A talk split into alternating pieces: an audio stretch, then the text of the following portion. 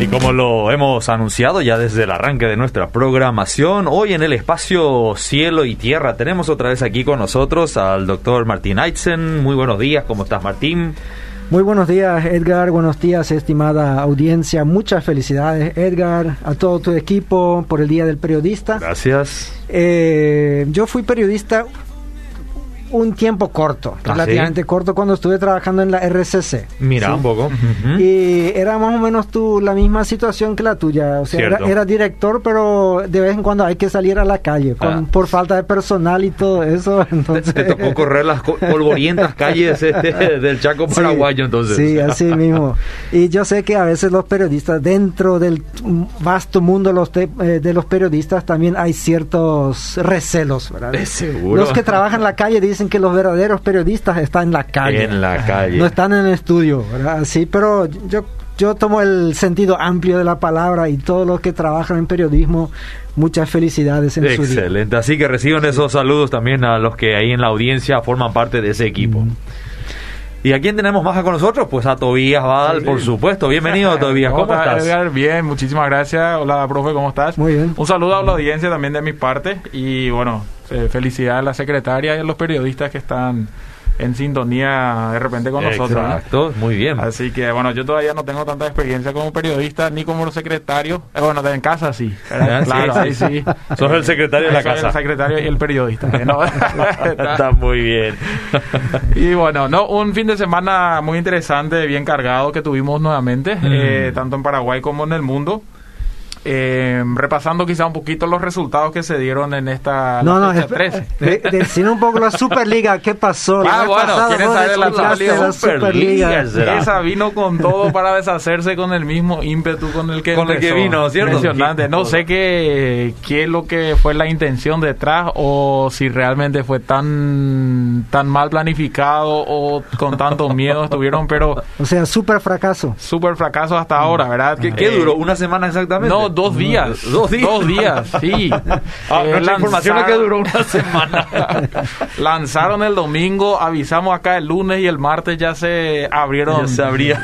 10 dólares de los equipos de los 12 que conforman. Los únicos que permanecen son el Barcelona y el Real Madrid. Mira, Entonces ellos son los únicos que todavía dicen que es una buena idea seguir con eso y bueno, eh, no sé, vamos a ver cómo termina eso, pero por ahora los clubes ingleses se abrieron todos, los italianos y el Atlético Madrid también y solamente quedan Real Madrid y Barcelona, así que vamos a ver. Bueno. Eh, sí, fue, fue una noticia, pero que movió todo el mundo y en dos días terminó. Entonces. Discúlpame que te saqué del no, libreto, bien, pero para eso nada, ya- para nada. Estaba, estaba acá también como para tocar. Ah. Yo también te lo iba a preguntar en todo caso. Sí, y bueno, eh, entonces sí, ahora sí, yéndonos al, al tor- al torneo local, Sí, eh, tuvimos otra vez algunos duelos muy interesantes que están ahí entre los rivales directos. Esta vez le fue bien nuevamente a Olimpia que le ganó 2 a 1 a Guaraní. Entonces Olimpia con eso llega a la punta Te deja la punta. que comparte con, eh, con Libertad. Y bueno, Guaireña y Cerro jugaron ayer también un partido muy interesante que ganó Cerro.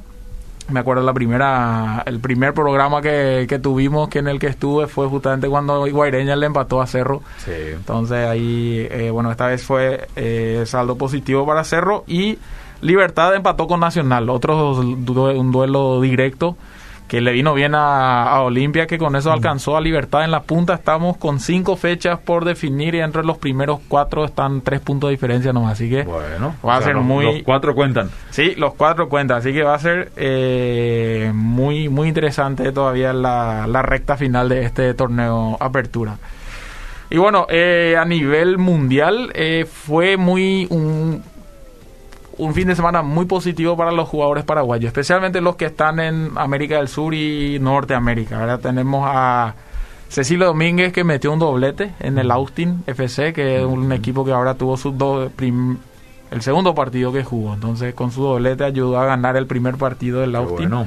Jesús Medina Eh, también. En Estados Unidos. ¿verdad? En Estados Unidos, sí, en Estados Unidos. Austin creo que es de Texas, ¿verdad? Sí, De suena que es el de Texas. sí. Eh, bueno, Jesús Medina también con un doblete eh, para el New York FC. Y Cristian Paredes para el Timbers FC. Entonces, tres paraguayos que tuvimos que metieron ahí en el En la MLS, Pablo Aguilar en Cruz Azul de México y bueno, Raúl Bobadilla que fue de Guaraní para Fluminense, metió también un gol en su primer partido eh, a nivel Brasil en el eh, torneo brasilero. Y hay un jovencito de 21 años, Antonio Galeano, del Sao Paulo, paraguayo, que ya metió en sus primeros cinco partidos dos goles y, repartió algunas asistencias. Así que es un chico a tener en cuenta para el futuro. Era 21 años, Antonio Galeano del Sao Paulo. Y algo interesante que lanzó la Premier League. Mm. La Premier League lanzó su salón de fama este fin de semana un salón de fama al estilo americano, era donde los mejores que, que comparten récords y todo eso tienen su una eh, un monumento especial. Este no es tanto un museo, sino de modo virtual, pero sí los primeros dos eh, que entraron fueron Thierry Henry jugador del, Arsenal, y Alan Shearer, seguramente ustedes le conocen, ustedes, ¿verdad? Eh, jugador del Blackburn Rovers y después ¿Qué quisiste decirnos? No, nada, formamos parte de la historia, doctor Martín. seguramente nos quiso decir que saben mucho de fútbol. Claro, claro. O que deberíamos compartir el Salón de la Fama nosotros, qué sé yo. Monumento vivo acá, ¿eh? eh entonces ellos dos eh, forman parte ya de los primeros eh, del Salón de la Fama. Este año se van a añadir seis más, o sea, cada año van a añadir ocho. Entonces vamos a ver quiénes van a ser los próximos. Tienen que haber ganado la Premier sí o sí. Tienen que haber jugado por lo menos 200 partidos para, para sus equipos. Y bueno, entonces por ahora estos dos están, eh, que fueron ídolos en, su, en sus respectivos equipos. ¿verdad? Y, así que ningún paraguayo entra no ni, lejos ni, se asoma ¿eh? todavía no todavía eh, hay mucho que, que, hacer todavía a nivel paraguayo para llegar en el salón de la fama de la Premier League ¿eh? pero tiene que ser retirado también tiene que ya no ser un jugador activo así que por ejemplo Kun Agüero seguramente en el futuro va a estar por todo lo que dice Manchester City pero todavía no se le va a meter porque todavía no, no está en competencia. Está todavía en competencia y bueno, este fin de semana, el próximo fin de semana viene el clásico, eh, Cerro Olimpia, juegan el sábado, mm. entonces eh, seguramente mucho se va a escuchar en tres semanas de eso. Y eh, también ahora entre semana, el miércoles y bueno, mañana, miércoles y jueves hay torneo internacional para nuestros equipos paraguayos. Mañana juega Huachipato y 12 de octubre. 12 eh, de octubre que ganó su primer partido contra el Rosario Central, ahora juega con el Huachipato, creo que de, Perú. De Perú. Sí, bueno, Olimpia y Cerro juegan el miércoles, Olimpia contra Always Ready de, de Bolivia y Cerro contra Deportivo La Guaira de Venezuela. Entonces, esos son los partidos del miércoles. Y bueno, Libertad juega contra Newells el jueves y River lo hace lo suyo con Sport Cuancayo de Perú también. Entonces, eh, una semana bien divertida va a ser pues, en cuanto a cotejos internacionales. Luque lastimosamente no está, tengo que decir eso ¿eh? para nuestro amigo Miki que, que también está. Y bueno, eh, un poquito de lo que pasó este fin de semana. Y como siempre tenemos una historia de por vida. Eh, quiero tomarme un tiempo para explicar también por qué se llaman historias de por vida, porque quizás algunos escuchan eh, y no saben a qué se refiere historia de por vida. Bueno, de por vida es un ministerio deportivo que está bajo Jesús Responde al mundo de hoy, bajo la Fundación Jesús Responde. Entonces, como de por vida trabajamos con iglesias que quieran abrir su escuela deportiva en su barrio. Mayormente son escuelas de fútbol, así que si hay algún pastor que, que está escuchando y dice, mira, sería interesante, y especialmente ahora que se viene el clásico, seguramente van a tener algunos hermanos que no van a aparecer en la reunión. ¿eh? Tenemos eso cuando hay clásicos, no aparecen. Pero van a decir que es por el COVID. Que eh, van a decir que es por el COVID. Entonces, eh, para no condenarles de que están en pecado y cosas así, quizás pueden reencauzarles, ¿verdad? Y mira, si tan interesados están en el deporte, ¿por qué como iglesia no hacemos algo con el deporte? Entonces, sí, ahí los pastores tienen a personas como esas que están interesados en el deporte eh, como el caso de Enrique de Ita, que era un joven que, que estaba con entusiasmo, se convirtió, entró en la iglesia, pero de alguna manera no encontró su lugar. No era cantante, no predicaba y tampoco no tenía el perfil de un profesor de escuela dominical. Entonces, de alguna manera no entraba ni en lo uno ni en lo otro. Eh, se cansó de recoger la ofrenda Entonces no sabía qué hacer eh, hasta que decidió abrir una escuela de fútbol. Y de la nada tenía 60 chicos a su, bajo su cuidado, eh, en donde él pudo desarrollarse como un entrenador, como un agente y realmente eso después creó el nexo con la iglesia. Entonces eso puede ser eh, quizás la historia de cada iglesia. Entonces voy a dejar nomás el, el número también si alguien quiere contactarse, el 0985 0985 215 215 955 955. Así que no es tanto ahora quizás un tema de la secretaria ni el secretario, pero a modo de información para que la audiencia sepa también de cuando habla hablamos de historia de por vida, son historias de nuestras escuelas deportivas que están funcionando en, en diversas partes del, Paraguay. Así que, profe, con esto ya te tiro nuevamente el protagonismo a vos como periodista. ¿eh? el centro. Ahí va el centro. muchas gracias, Tobías. Eh, estoy entusiasmado con, con, el ministerio de Tobías. Eh, o sea, no está solamente eh, Tobías, ¿verdad? En hay un gran equipo, hay un gran, equipo, sí. Pero él es la cara visible, ¿verdad? Sí, sí, sí, lo, hace muy bien. Y en nuestras épocas no, no había eso, ¿verdad?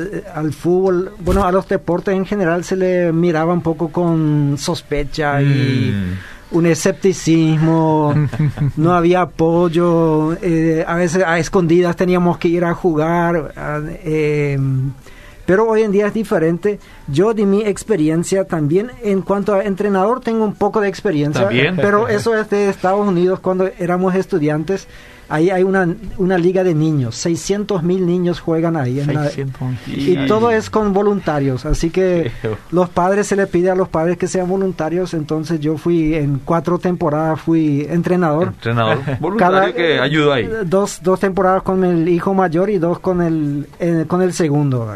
Hasta que te hicieron la cama. ¿eh? No, no, yo digo en el... Eh, discúlpame, espero que ningún estadounidense me escuche, pero en el país de los ciegos el tuerto es el rey. Entonces, fue bastante divertido. A lo que yo voy es, em, ahí me di cuenta la gran, gran influencia que un, que un entrenador tiene en la vida de los chicos. O sea, te idolatran.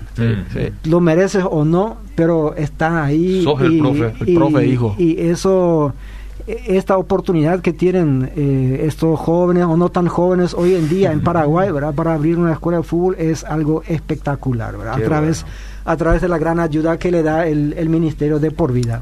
Y bueno, hoy también festejamos el Día de la Secretaria o del Secretario y le felicitamos a todos eh, los secretarios. Yo estuve pensando, ¿de dónde viene esa palabra? Seguro que no tiene nada que ver con secreto, mm. porque no, no, es un trabajo tan secreto que digamos. Y lo investigué y aquí realmente viene de esta palabra. Viene de ahí, ¿verdad? O sea, eh, es la persona que guarda, los, secretos de la empresa o del ministerio o donde están, ¿verdad? Y de hecho todos sabemos que las secretarias manejan cantidad de, de informaciones y a veces digo lo peor que te puede tocar es una secretaria chismosa. O muy comunicativa. muy comunicativa. Si se juntan las dos cosas, secretaria y periodista, ahí sonamos. Hoy, es su día. Eh, así que, bueno, normalmente se habla de la secretaria, eh, aunque obviamente hay también secretarios. Y ahí también a veces, eh, hoy me van a decir, pero vos hiciste todo en la vida. Bueno, en, en su momento yo fui el secretario de la Facultad de Teología. Mi jefe, no, yo iba a decir que casi todos los que hoy en día estamos en otras posiciones o responsabilidades, en algún momento empezamos como secre, como se dice. En el taller en todos lados hay secre, ¿verdad? Eso es el que tiene que hacer todo el trabajo para los otros, ir de aquí para allá. Y bueno, eh, quizás el único que no empezó ahí, no sé si el doctor Neufeld, porque él siempre fue mi jefe en todos lados. Así que cuando yo era secretario de la facultad, él era el, el decano. Eh, hay distintas clases de secretarias. Yo por lo menos encuentro cuatro, seguramente hay más que estas. Están las secretarias atentas, ven todo detalle, están ahí, prevén lo que se necesitará en las reuniones, o sea, ya de antemano tienen ahí las, los documentos que ellos piensan que se va a necesitar. Ahí está el refrigerio, ahí está la botellita de agua para el jefe este, está el juguito para el otro y, el café para el, café y saben lo que a cada uno le gusta. No se pierde ningún detalle. Están las proactivas, lo trato, lo, lo, los llamo yo, ¿verdad? O sea, eso no viene de, no viene de Google.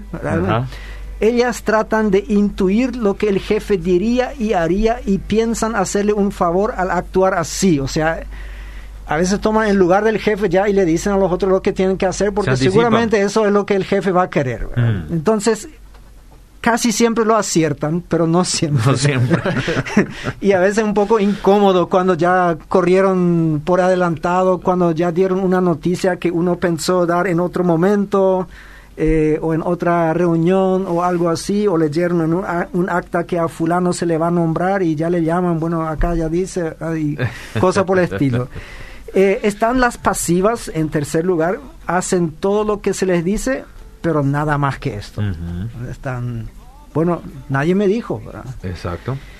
Y a veces ahí es difícil porque uno no les puede criticar porque al no haberles dicho... Mm, no, le puede exigir. Eh, sí. Y están aquellas eh, que son las dueñas de la mm. empresa o del ministerio. Eh, tratan al resto del personal como a sus empleados. Inauguran al nuevo jefe en su lugar al explicarles qué es lo que él tiene que hacer y al decirles qué es lo que ellos van a hacer y también le hacen saber lo que ellas no, van, a, hacer. Por sobre todas las cosas. Entonces a veces se les, se les llama las mandonas, ¿verdad? O mandamases o lo que son, sea. Son más jefes que el jefe. Y, sí, y no siempre son muy queridas dentro de la empresa. Mm. Eh, como lo dijo un colega mío, toman la actitud del, del bicicletero. Y yo mm. dije, ¿y eso cómo es? No, agachan la cabeza hacia arriba y hacia abajo le dan fuerte, pisan fuerte. Así que normalmente los jefes no se dan cuenta porque ante él sí agachan la cabeza, pero abajo, pisan, fuerte. Eh, pero obviamente ahora las secretarias que escuchan o los secretarios van a decir, pero tendrías que hablar alguna vez de los jefes, porque de los jefes también. Mucho depende de ahí, ¿no? Cada clase de jefe. Bueno, hubo un secretario en la Biblia que tuvo como jefe al apóstol Pablo. ¿sí? Eh, este secretario se llamaba Tito. Y en la Biblia aparece solamente, o sea, se le menciona 12 veces, ni una vez en Hechos de los Apóstoles, cosa que me llama la atención porque normalmente ahí están Timoteo, ahí están Bernabé, toda la gente, Silas, todos los que se fueron con Pablo, pero este Tito no aparece. Sí aparece más veces en la segunda carta a los, a los Corintios. Ahí Pablo habla mucho de él y un poco en Gálatas y al final tenemos una carta que el apóstol le dirige directamente a Tito. Normalmente hablamos más de Timoteo. Y estas tres cartas, las dos a Timoteo y la carta a Tito, se suelen llamarse las cartas pastorales, porque ahí, bueno, ellos dos eran pastores jóvenes en una nueva iglesia, en otra zona, y Pablo les escribe a ellos qué tienen que hacer y cómo hacer su trabajo, pero parece que hubo una diferencia considerable en cierto aspecto entre Timoteo y entre Tito. Mientras Timoteo era un poco tímido, eh, sí quizá, no sé si se suele hablar todavía de pusilánime, era una palabra que antes se usaba, no sabía bien acá y Pablo le tenía que animar para que haga que fuerza a mi hijo y todo eso y parece que Tito fue un poco diferente. Un ánimo un poco más este, tranquilo. Sí, no, eh, Tito era más proactivo. Tito más proactivo. Sí, que el otro era un poco más pasivo, Timoteo, por eso quizás necesita dos cartas, mientras que a Tito basta con uno, ¿verdad? Eh, parece que dentro del equipo de Pablo, Tito era el tipo a quien hay que pasarle la pelota. Eh, en cada equipo, vos sabes, cuando las situaciones son difíciles, bueno, no, no a todos le podés pasar la pelota, tenés cierto jugador que sabes que este sí va a hacer algo, ¿verdad? Y, esto nosotros vemos porque Pablo le envía a Tito a Corinto, a la iglesia de Corinto, una iglesia que él había fundado. Parece que en ese interín eh, Tito se enferma también, en, porque ellos un tiempo están un poco preocupados, pero después también comparten el gozo con, es, con él. Y este envío de de cuando Pablo le envía a Tito es para que actúe como su representante y para que organice una ofrenda para la iglesia de Judea. Eh, la iglesia en Judea estaba pasando por un tiempo de hambruna, cosa que un profeta había dicho, había profetizado que iba a suceder y realmente así sucedió. Y Pablo se había comprometido con la iglesia de Jerusalén de que él no se iba a olvidar de los pobres ahí. Entonces, eh, interesante, es justo al revés de lo que hoy en día hacemos. El año pasado las iglesias grandes, establecidas, levantaban, eh, armaban kits de alimentos y y hacían ollas comunitarias en las iglesias hijas. O sea, hoy en día tenemos así que la iglesia madre le ayuda a las iglesias hijas. Sí.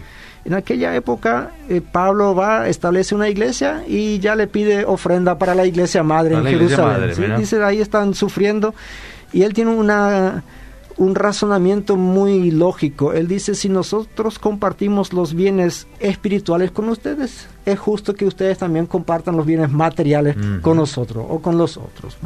Yo dije, bastante interesante esta forma de, de lógica que él tiene ahí.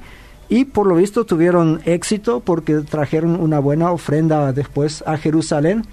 Bueno, en este caso le había enviado a Tito eh, y más adelante le envía otra vez para que completa esta tarea, eso vemos en 2 Corintios capítulo 8, y por lo visto hizo bien el trabajo. Por eso lo llamo, fue demasiado exitoso. ¿sí? A veces el secretario hace más de lo que uno le pide, eh, hace tan bien el trabajo que, bueno, ¿cuál es el resultado de un trabajo bien hecho? Normalmente es más trabajo. O uno podría decir más responsabilidad. No siempre es mejor remuneración, lastimosamente. pero sí suele ser eh, que el resultado es más trabajo. Entonces Pablo le confía a Tito la responsabilidad de lidiar con una situación difícil que había surgido entre Pablo y los corintios. Eh, en 2 Corintios capítulo 7 leemos de eso. O sea, Pablo le dijo básicamente a Tito, mira, hiciste tan bien el tema de la ofrenda eh, sabes eh, hablarle a la gente, sabes convencerles, sabes mostrarles la necesidad de las iglesias. Eh, eres tan bueno en tu diplomacia que, mira, yo tengo ahí un conflicto con ellos, un conflicto personal y realmente no tengo tiempo para irme ahí a todo el viaje. Anda vos como mi representante y explicarles, bueno, cuál fue mi intención y todo eso, las cosas que, los malentendidos. Y bueno, Tito se va entonces con esta misión a Corinto y por lo visto también esto hace bien. Mm. Eh, para estas cosas se exigía una persona con habilidades de diplomacia y firme resolución. Y Pablo, cuando le escribe la carta a, a Tito, le llama lo mismo que a Timoteo, mi verdadero hijo en la fe. Mi verdadero hijo en la fe. No sabemos si Pablo tuvo hijos físicos, porque aparentemente eh, cuando escribió las cartas no estaba casado, no sabemos si antes estuvo casado y si su esposa le dejó por causa del Evangelio o si nunca estuvo casado, eh, esas cosas no se saben. Pero él en cierto momento dice, nosotros también tendríamos el derecho de llevar una esposa con nosotros, así como lo hace Pedro, porque por lo visto Pedro viajaba con su esposa, primera clase o no sé, sabemos. Eh, dicho sea paso, es una muy buena, eh, muy buena costumbre en el ministerio de viajar con la esposa, siempre y cuando eso sea posible. Yo sé que en muchos casos por razones económicas o por razones de los hijos no es posible, pero aquellos que lo pueden hacer posible eh, deberían hacerlo. Eh, eh, es muy bueno para el, eh, para el matrimonio y también para el ministerio. En 2 Corinto, Corinto también Pablo se refiere a Tito como mi compañero y colaborador entre ustedes. O sea, ya no es solamente secretario, sino es colaborador y compañero. lo interesante es que también le dice a los corintios que Tito no se aprovecharía de ellos eh, de ninguna manera. Dice, Tito tiene el mismo sentir que nosotros y no se aprovechará de ustedes, así como tampoco nosotros nos hemos aprovechado de ustedes. Y a la postre de todo eso, como hizo bien su trabajo en Corinto, al final Pablo le envía a Creta. Creta ah, es una, una isla ahí en, y en el capítulo 1, versículo 5, Pablo le dice, te envié a Creta para que corrigieras lo deficiente y establecieras ancianos en cada ciudad, así como yo te mandé. O sea, el que hasta ese momento era secretario se convierte en apóstol, porque la palabra apóstol significa simplemente enviado, enviado, ¿sí? enviado con una misión, enviado con la autoridad de otra persona. Entonces él se va a Creta no solamente para organizar la iglesia, no solamente para ser pastor, sino para establecer ancianos en cada ciudad. O sea, él mismo ya tiene la autoridad para establecer y poner a otras personas, nosotros hoy en día diríamos, para ordenar a otros candidatos para el, para el ministerio. Bueno, ¿cuáles son las lecciones que podemos quitar de eso?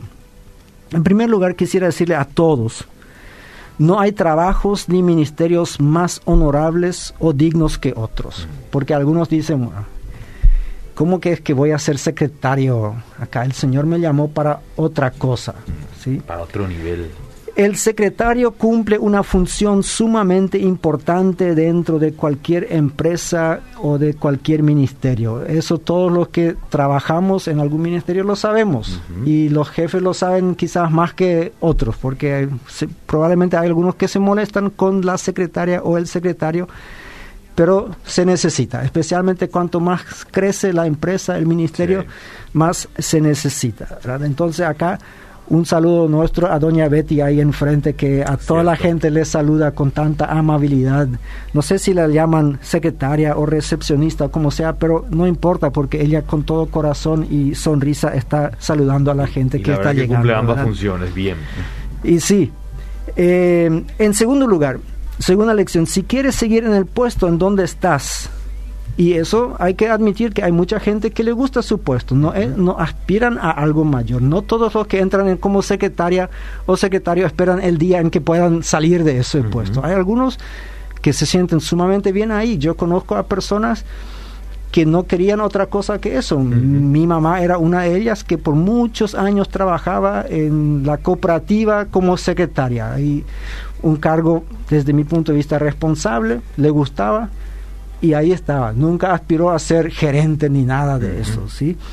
Entonces, eh, si quieres seguir en el puesto en donde estás, seguí haciendo lo que estás haciendo y seguí haciéndolo con amor y dedicación, ¿sí? sin ningún complejo de inferioridad porque uno no está en ese puesto, porque el Señor obviamente en cada puesto necesita a las personas.